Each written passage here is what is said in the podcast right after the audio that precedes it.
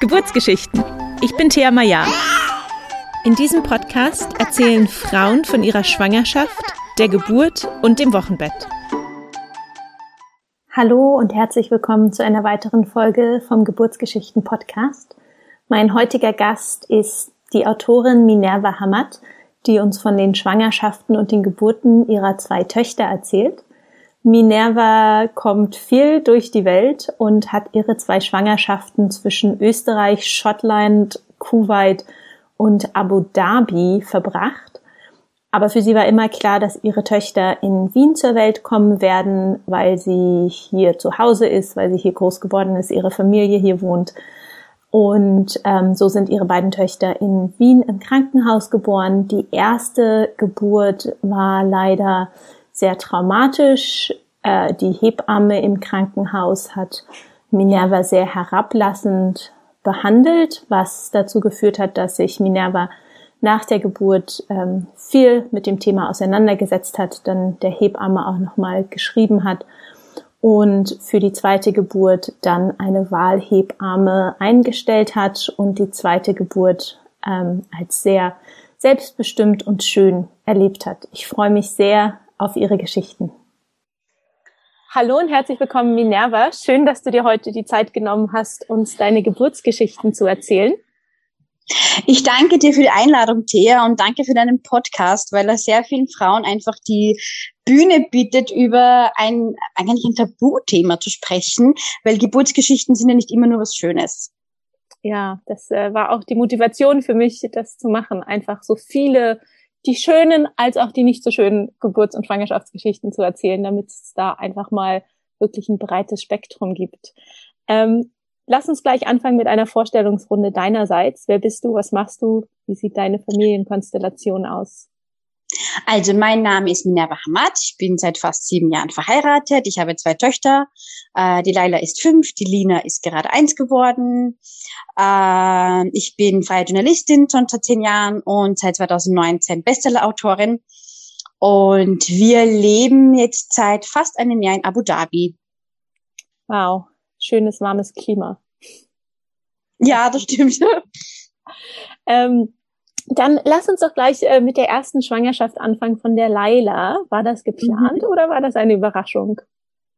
Also die Leila war tausendprozentig geplant. ähm, die, wie die Schwangerschaft verlaufen ist natürlich nicht, das kann man nicht planen. Bei der Leila ähm, sind mir beide, also die, ist mir die Plazenta zweimal gerissen im Abstand von circa zwei Monaten und es war einfach immer im Raum dieses äh, Gefühl, auch vom Narrativ der Ärzte her, ähm, so indirekt, ich soll mich jetzt nicht zu früh über die Mutterschaft freuen, denn die, also die Schwangerschaft bleibt wahrscheinlich nicht bestehen.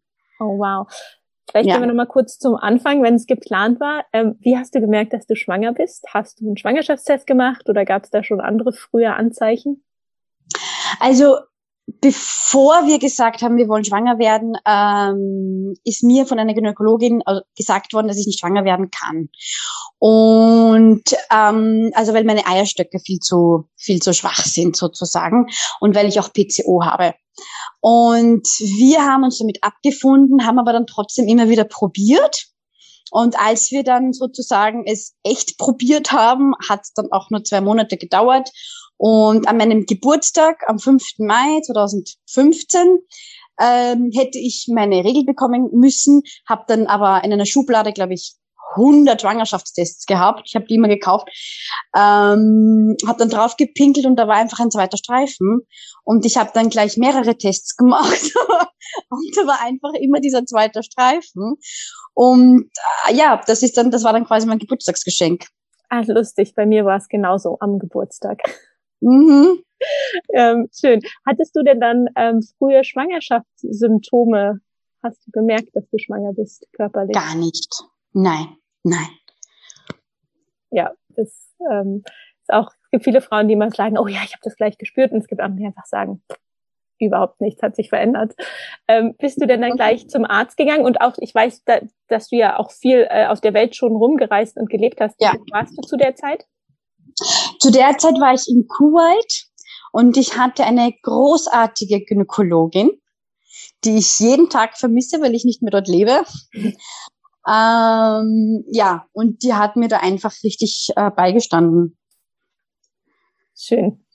Das heißt, die hat dann gleich wahrscheinlich irgendwie um die, weiß ich nicht, sechste, siebte, achte Woche so einen ersten Ultraschall gemacht und dann war klar. Ja, sie hat auch gesagt, dass ähm, es sehr wichtig ist, ob, schwierig, aber sehr wichtig ist, während einer Schwangerschaft wirklich positiv zu bleiben. Ähm, und hat mich einfach mental sehr unterstützt durch diese die, die, die Plazenta-Risse und alles andere, was noch war. Mhm. Einfach diese Wahrscheinlichkeit, dass das Kind vielleicht doch nicht auf die Welt kommt oder oder wenn dann dass dann dann etwas nicht, dass dann etwas nicht passt und man fühlt sich einfach so hilflos, weil du kannst ja nichts machen. Ja. Magst du kurz erzählen, wann ist der erste Plazenta-Riss aufgetreten und wie merkt man sowas überhaupt? Was passiert da? Ich habe geblutet. Also ich hatte einfach nicht, also das war im, im, in der 17. oder 18. Woche und da gewöhnt man sich ja schon dran, dass man die Periode nicht mehr hat und das war einfach in der Früh, da bin ich aufs Klo gegangen und da war die Unterhose ähm, einfach voller Blut. Und das ist schon so ein, so ein Warnsignal gewesen. Da bin ich sofort ins Krankenhaus gefahren, da ist mir gesagt worden, die Plazenta ist gerissen. Und ich da, durfte mich dann auch zwei Monate nicht bewegen. Dann war es äh, ein bisschen, also, also quasi äh, nicht bewegen. Also ich, ich war sozusagen, ich musste im Bett liegen und quasi nur aufs Klo gehen. Nur wenn es ganz nötig ist, durfte ich aufstehen, aber eigentlich musste ich im, im Bett liegen. Und im siebten Monat dann habe ich die Wiener Video- und Filmtage moderiert. Ähm, das ist ein Filmfestival in Wien. Und danach hatte ich dann auch nochmal einen Plazenta-Ritt im, im achten Monat, also sehr kurz vor der Geburt. Und da war dann wieder das gleiche Bettruhe angesagt. Ja, genau. Ich habe mich dann bis zur Geburt nicht mehr bewegt. Oh wow, das ist natürlich bestimmt auch äh, mental sehr herausfordernd, so lange einfach im Bett zu liegen. Ja. Wow. Hast du dir während der Schwangerschaft sagen lassen, ob es ein Junge oder ein Mädchen wird? Ja, also ich, ähm, es ist halt, wie soll ich sagen, ich weiß, man versucht da, also es gibt ja, es kann da jetzt, es, es, gibt ja keine Überraschung, ja. Also eine Überraschung wäre es dann, wenn es kein Mädchen und kein Bub ist. Also das ist dann sozusagen die Überraschung. Ähm, ich bin da sehr altmodisch. Also äh, sagen Sie mir, was Sie sehen und und gut ist. Also diese ganzen auch Gender Reveal Partys und so weiter. Ich will nicht sagen, dass ich sie belächle, aber ich finde es halt einfach unnötig. Ja.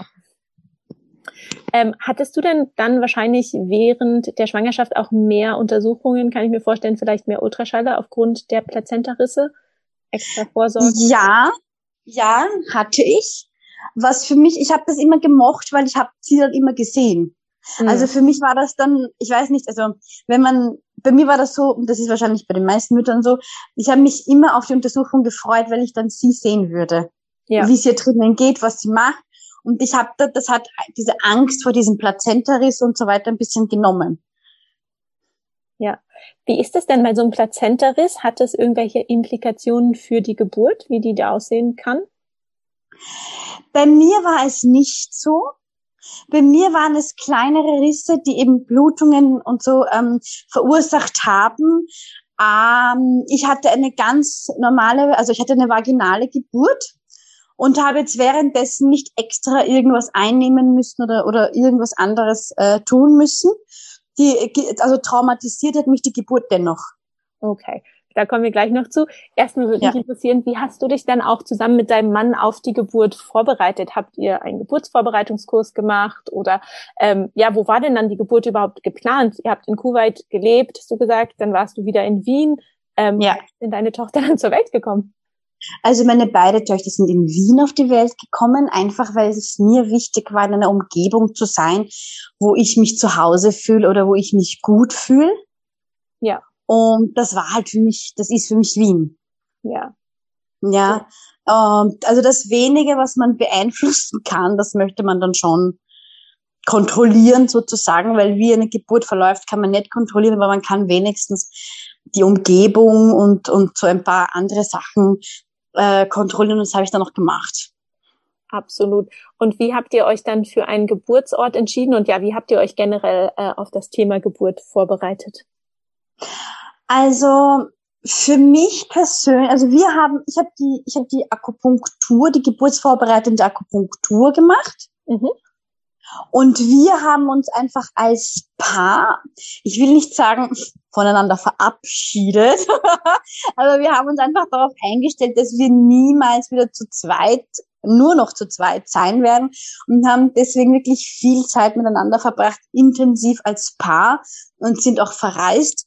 Ähm, es fühlt sich komisch an, das zu sagen jetzt, weil Corona ist, aber wir sind damals ähm, oft verreist und wir haben einfach diese Zeit intensiv und ganz bewusst miteinander genossen, weil wir von Freunden auch gewusst haben, die ersten paar Jahre es sind einfach die Kinder ähm, im Vordergrund und an allererster Stelle, bis quasi Kindergarten und Schule drankommen, dann kann man wieder ein bisschen aufatmen als Paar.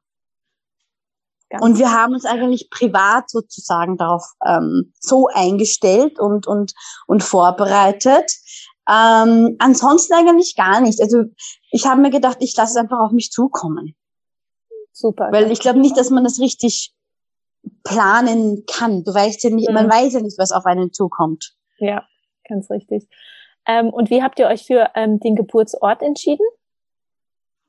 Das war selbstverständlich, dass ich nach Wien. Meinst du jetzt das Krankenhaus das oder, Krankenhaus, oder Ort? Genau, genau. Okay. Das, habt ihr euch da verschiedene angeschaut oder einfach eins genommen?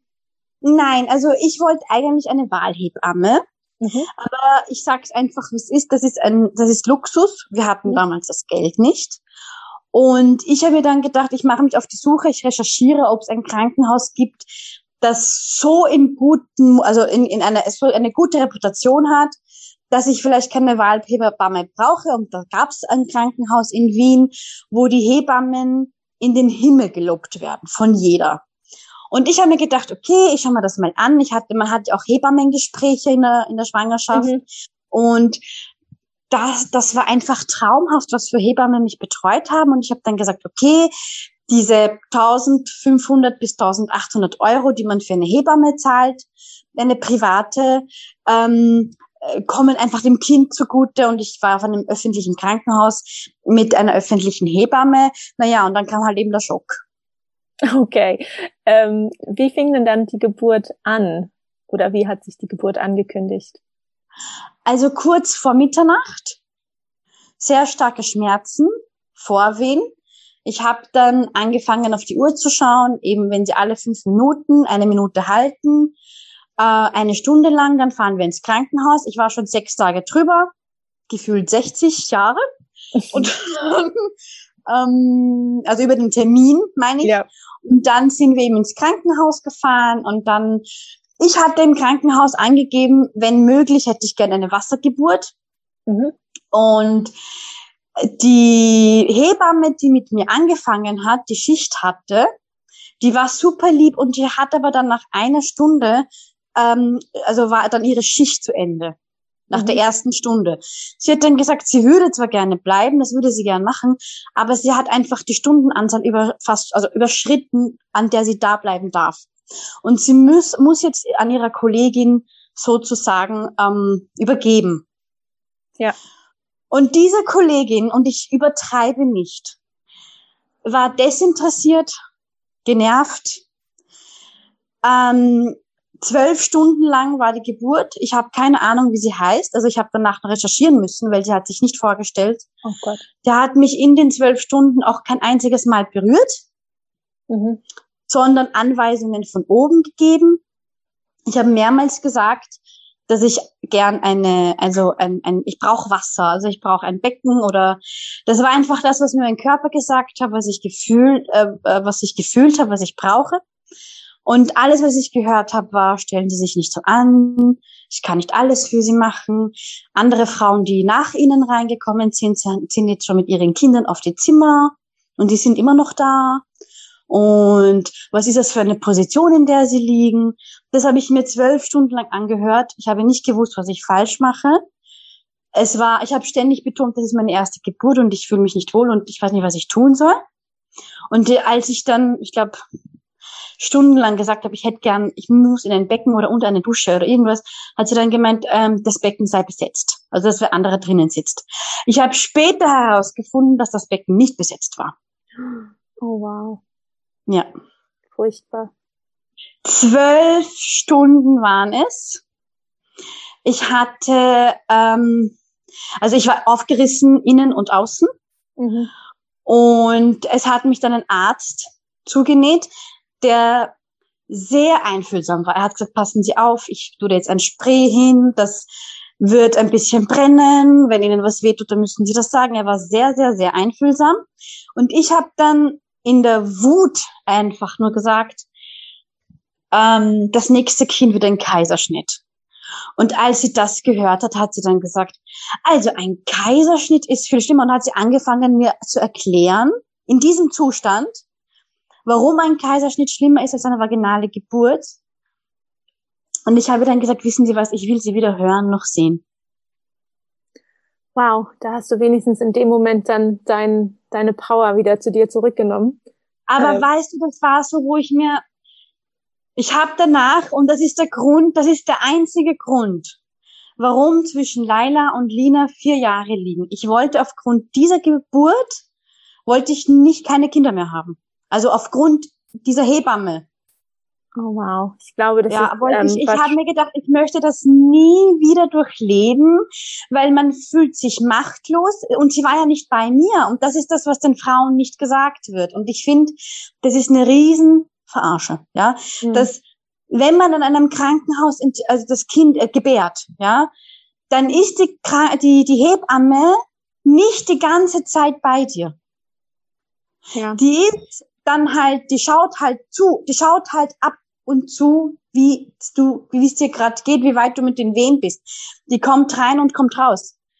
Ich habe den Kaffee aus ihrem Mund gerochen und und und und die Zigaretten. Die war ja, die war ja gar nicht bei mir.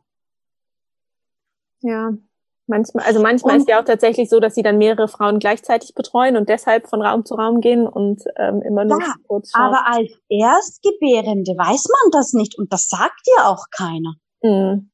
Und du sitzt dann da, okay, ich natürlich, ich hatte meinen Mann bei mir, ich hatte meine Mutter bei mir, aber die kannten sich ja auch nicht aus. Meine Mutter hat in Ägypten äh, mich auf die Welt gebracht. Da ist es anders, dann macht das der Arzt. Ja. Und äh, also Hebammen und Doulas sind in Ägypten auch Luxus. Ähm, Menschen, ja. Und mein Mann ist ein Mann, also der kannte sich auch nicht aus, ja, was da jetzt passiert. Und das wird denn erst, wenn mir das jemand gesagt hätte, wenn ich das gewusst hätte, es ist nie so kommuniziert worden, hätte ich mir auf jeden Fall eine Wahlhebamme geholt. Ja.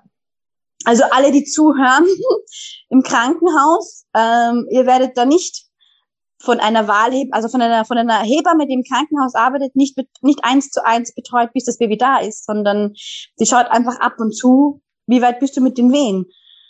Ja, also es ist wirklich Glückssache.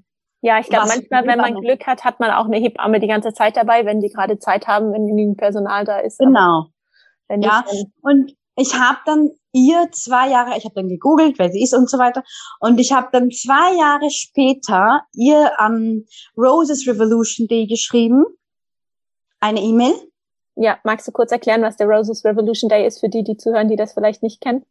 Ja, da schreiben Frauen, Mütter, die im Kreissaal während der, also während der Entbindung einfach das Gefühl haben, misshandelt worden zu sein, emotional oder körperlich. Die schreiben Briefe oder E-Mails und schicken ähm, Rosen an und, und, und legen sie und legen das in, ins, ins Krankenhaus, dort, wo das sozusagen passiert ist, oder geben es der Hebamme oder dem Arzt in der Hand. Also die Leute machen das unterschiedlich. Ich habe es natürlich via Mail fast fast, also sie hat keine Rose von mir bekommen, aber sie hat, also die E-Mail hat sie erreicht. Es ist im November, ich glaube der 25. November ist es, entweder 21. oder 25. November, bin mir nicht sicher.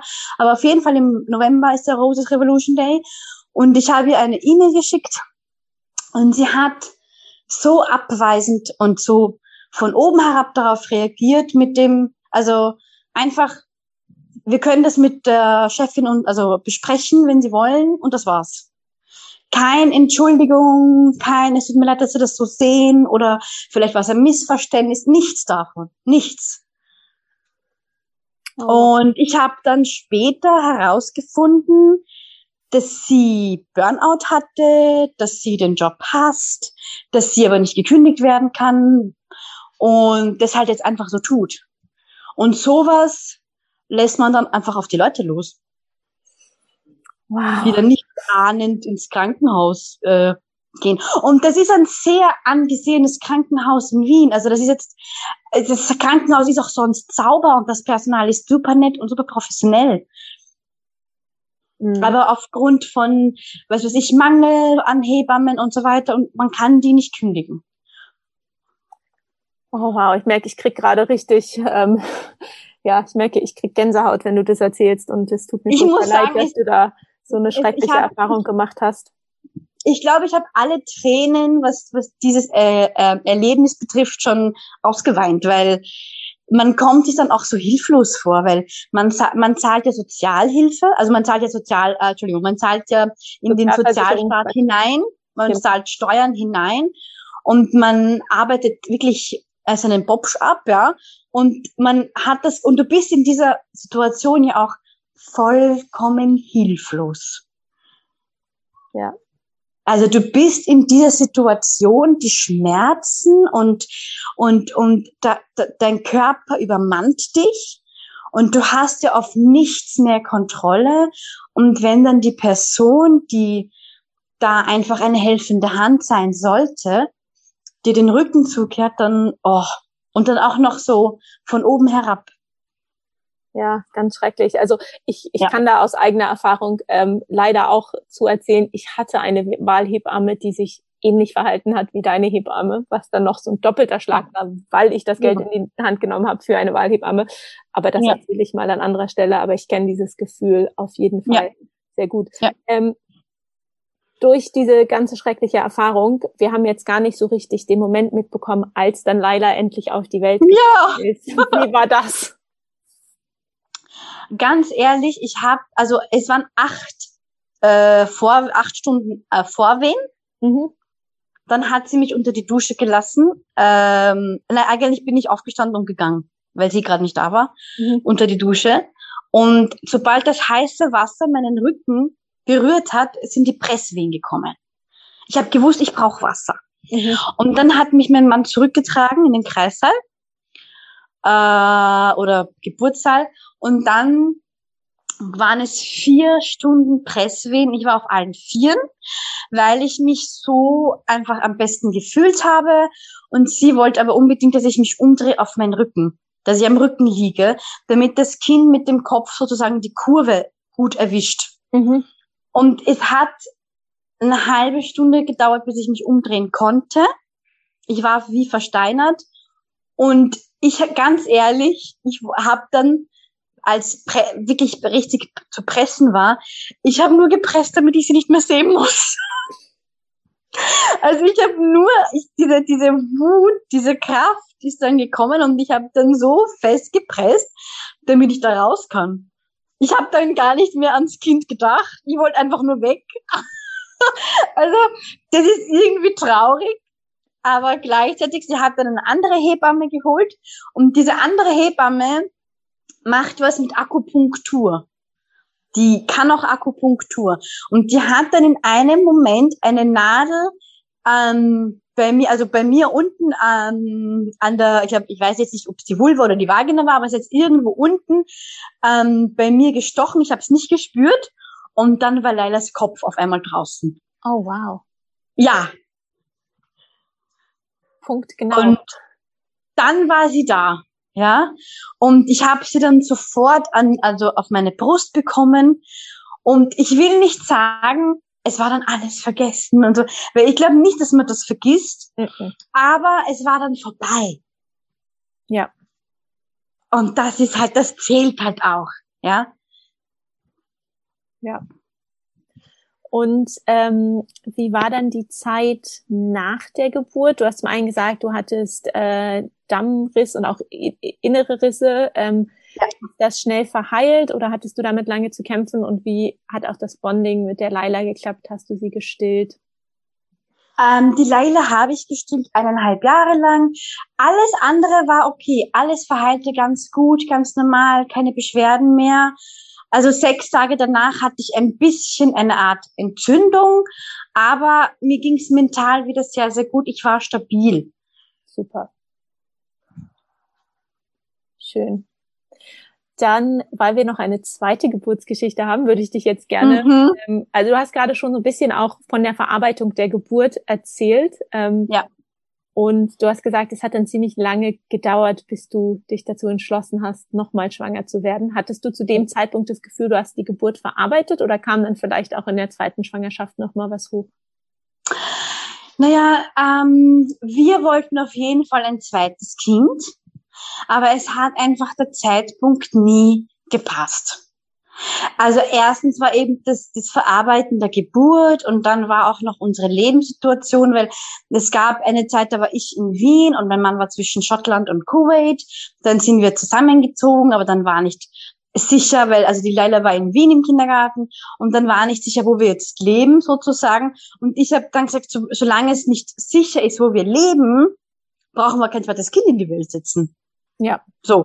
Also deswegen sage ich immer dieses, ich mache es nicht unromantisch, sondern ähm, wenn es darum geht, Menschen in die Welt zu setzen, weißt du, da plant man ein bisschen vor, wenn es geht. Und ähm, wir waren dann in Schottland und es war für uns hundertprozentig, wir bleiben da und es hat uns gefallen. Und in dem, also in derselben Woche, in der ich erfahren habe, dass ich schwanger bin, haben wir beschlossen, wir ziehen nach Abu Dhabi. Also nichts mit Planen und nichts mit äh, der richtige Zeitpunkt, ja, ähm, weil sich einfach das Leben rundherum immer verändert. Leben ist Veränderung. Und wir sind aber trotzdem, also ich bin total happy, dass wir jetzt auch die Lina haben und ich finde, für uns passt auch der Altersunterschied super. Super. Wie ähm, war es denn dann mit der Schwangerschaft mit der Lina? Äh, hast du wieder einen Test gemacht oder hattest du diesmal irgendwelche Schwangerschaftsanzeichen? Ich hatte keine Anzeichen, der Test war negativ. Ich habe gewusst, ich bin schwanger. Okay. Wie lange, wie, lange, wie lange hast du dann getestet? Wie viele Tests hast du dann noch gemacht, bis er positiv war?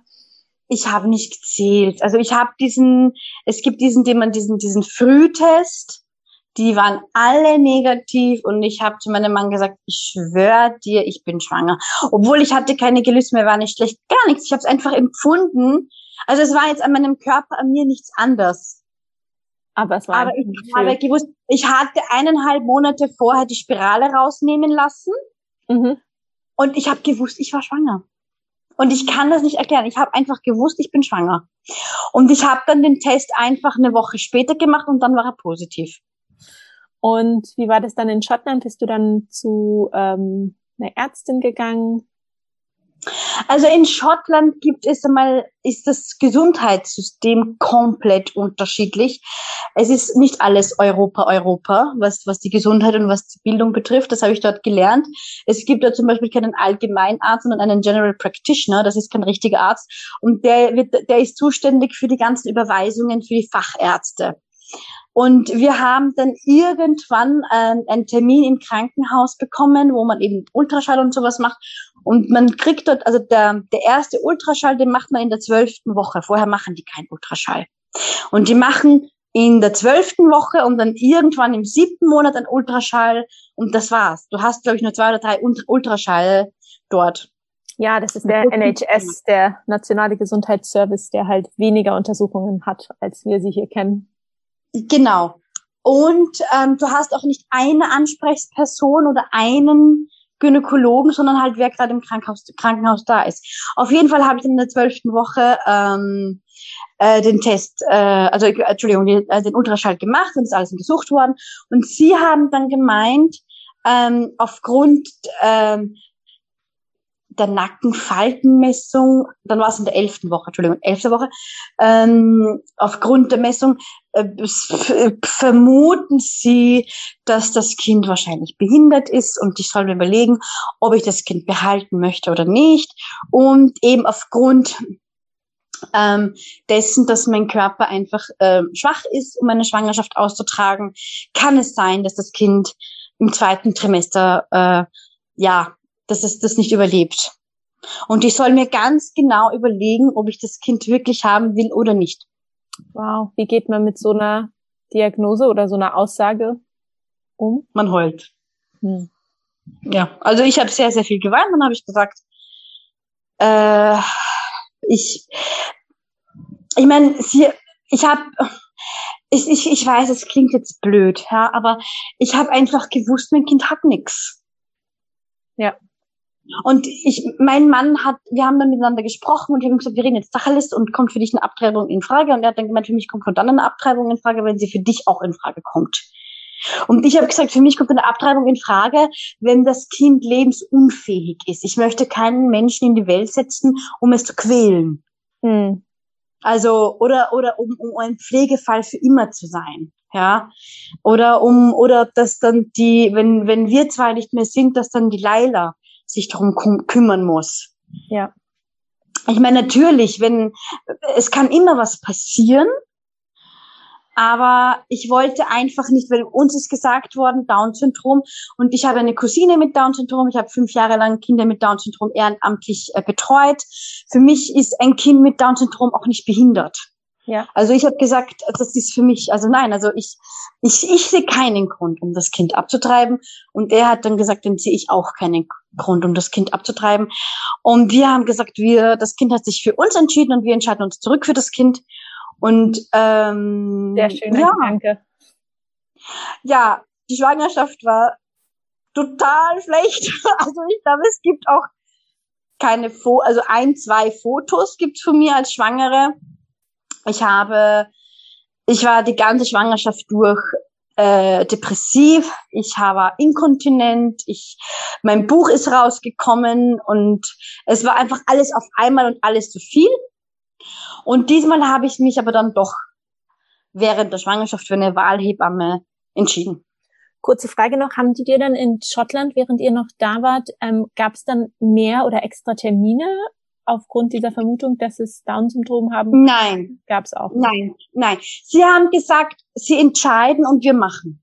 Und das war dann ein Monat später war ich in Wien und meine Gynäkologin hat gesagt, schauen Sie, ich kann Sie Ihnen jetzt nicht garantieren, ja, aber ich sehe da nichts. Ich sehe, dass die Fruchtwassermenge in Ordnung ist. Ich sehe ein ganz normales Baby und in, im fünften Monat hat man ja noch das Organscreening.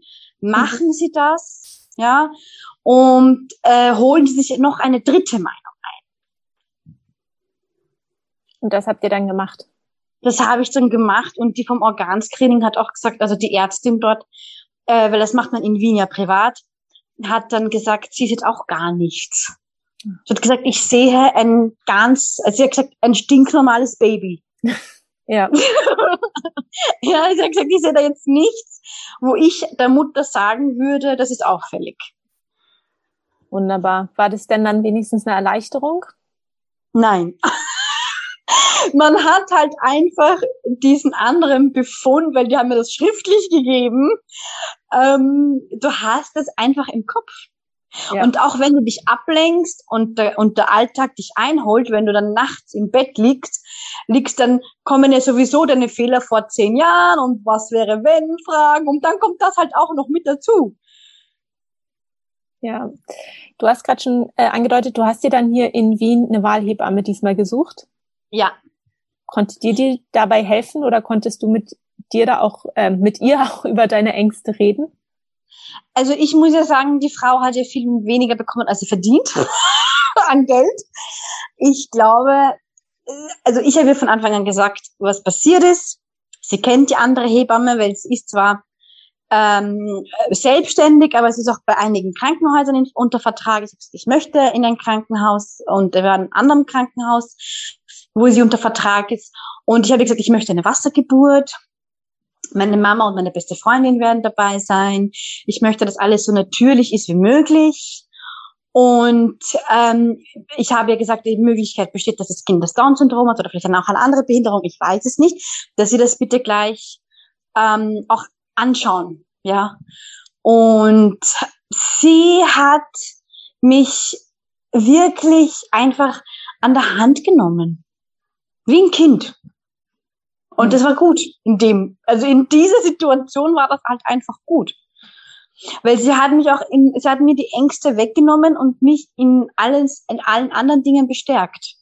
Und sie war halt eine sehr direkte Person, aber sowas hab, ist, ist, ist Geschmackssache, aber ich finde sowas gut. Ja. Ja. Also eine direkte, aber sehr liebevolle Person. So diese, diese schöne Kombination war sie. Also ist sie. Bestimmt auch gerade, ich glaube, manche Frauen brauchen auch gerade unter der Geburt dieses sehr direkte mit klaren Anweisungen oder klaren Hilfestellungen. Genau. Ja, ich meine, sie hat mir gesagt, sie findet Krankenhäuser nicht so toll. Es ist besser zu Hause oder im Geburtshaus. Ich habe gesagt, ja, ich finde Krankenhäuser mittlerweile auch nicht so toll. Aber wenn es Komplikationen gibt, möchte ich in einem Krankenhaus sein, nicht erst hinfahren müssen. Und ich bin in Wien bei meinen Eltern, das sind auch meine Brüder. Also meine Eltern ähm, haben eine sehr große Wohnung. Wir sind sehr, sehr familiär verbunden. Und wenn ich in Wien zu Besuch bin, dann bin ich bei meinen Eltern. Mhm. Und sie hat gesagt, in dieser Situation möchte ich nicht gebären. Ich möchte schon in Ruhe und für mich allein gebären. Also nicht, dass da jetzt die ganze Familie drumherum ist. Und ja. sie hat gesagt, ja, das verstehe ich sehr gut. Und ja, auf jeden Fall. Und ich habe auch gesagt, ich möchte mich dann, diese, diese Erstuntersuchungen werden ja im Krankenhaus gemacht. Und ich möchte dann nicht erst noch zum Kinderarzt, also, oder zur Kinderärztin, sondern einfach, dass das dort schon gemacht wird. Und das hat sie total verstanden, obwohl sie andere Meinung war. Und das finde ich gut, dass man unterschiedliche Meinungen hat, aber trotzdem den anderen respektiert. Schön, ja. Wie hat sich denn dann die Geburt von der Lina angekündigt? Die ist, also in der Straßenbahn ist mir die Fruchtblase geplatzt, aber sowas von. Ich erinnere mich, da gab es auch mal ein sehr schönes Foto von dir auf Instagram ja. von der nassen Hose. Diese Hose, diese Hose ist meine Lieblingshose, meine Glückshose. Ähm, und zwar, und ich kannte das nicht, wenn die Fruchtblase platzt, weil das war bei der Leila nicht so. Und ich kannte das nicht, wenn das so in einem Schwall wirklich wie ein Wasserfall runterfließt. Lustigerweise war ich sowieso am Weg zum Krankenhaus, weil ich musste diesen, dieses Formular abgeben, PDA, ja oder nein. Das muss man jetzt schriftlich abgeben, mhm. ob man eine, eine diese Spritze will oder nicht. Und ich habe einfach mein, mein, mein Formular abgeben wollen im Krankenhaus. Und am Weg ins Krankenhaus, also zum Krankenhaus, ist mir dann die Blase geplatzt, genau vorm Krankenhaus und ich bin dann raufgegangen, habe die äh, Monika, also meine Hebamme angerufen. Da war es circa zwei Uhr nachmittags und dann war mal nichts. Da war nichts. Und dann um 10 Uhr nachts oder abends, ich weiß nicht, was man da sagt, also, also abends, ja. kamen dann sofort die Presswehen, keine Vorwehen da hat sie mich äh, massiert und da hat sie mich, äh, da war ich im, im Wasserbecken und eineinhalb Stunden war die Lina da. Oh wow, das ging dann nicht mehr schnell. Ja, also die war eine flotte Schwimmerin. Und ich will jetzt nicht sagen, es hat gar nicht wehgetan. Natürlich hat es scheiß wehgetan, aber es waren sieben oder acht Wehen. Ich war sehr anwesend mit dem Kopf, auch körperlich. Und ich habe dieses ganze Hypnobirthing und dieses, dieses, ich bin stärker als der Schmerz und ich werde ihn rausatmen und so mit den Hüften den Schmerz wegdampfen im Wasser, ja. Es hat funktioniert, es hört sich bescheuert an, aber es hat funktioniert. Und ich hatte das Gefühl, ich sage im Raum, was ich will und das passiert, weil ich die Gebärende bin. Also, also ich hatte Oberhand. Gegenteil von der Geburt. Dafür. Genau, genau. Ich hatte Oberhand über das Geschehen.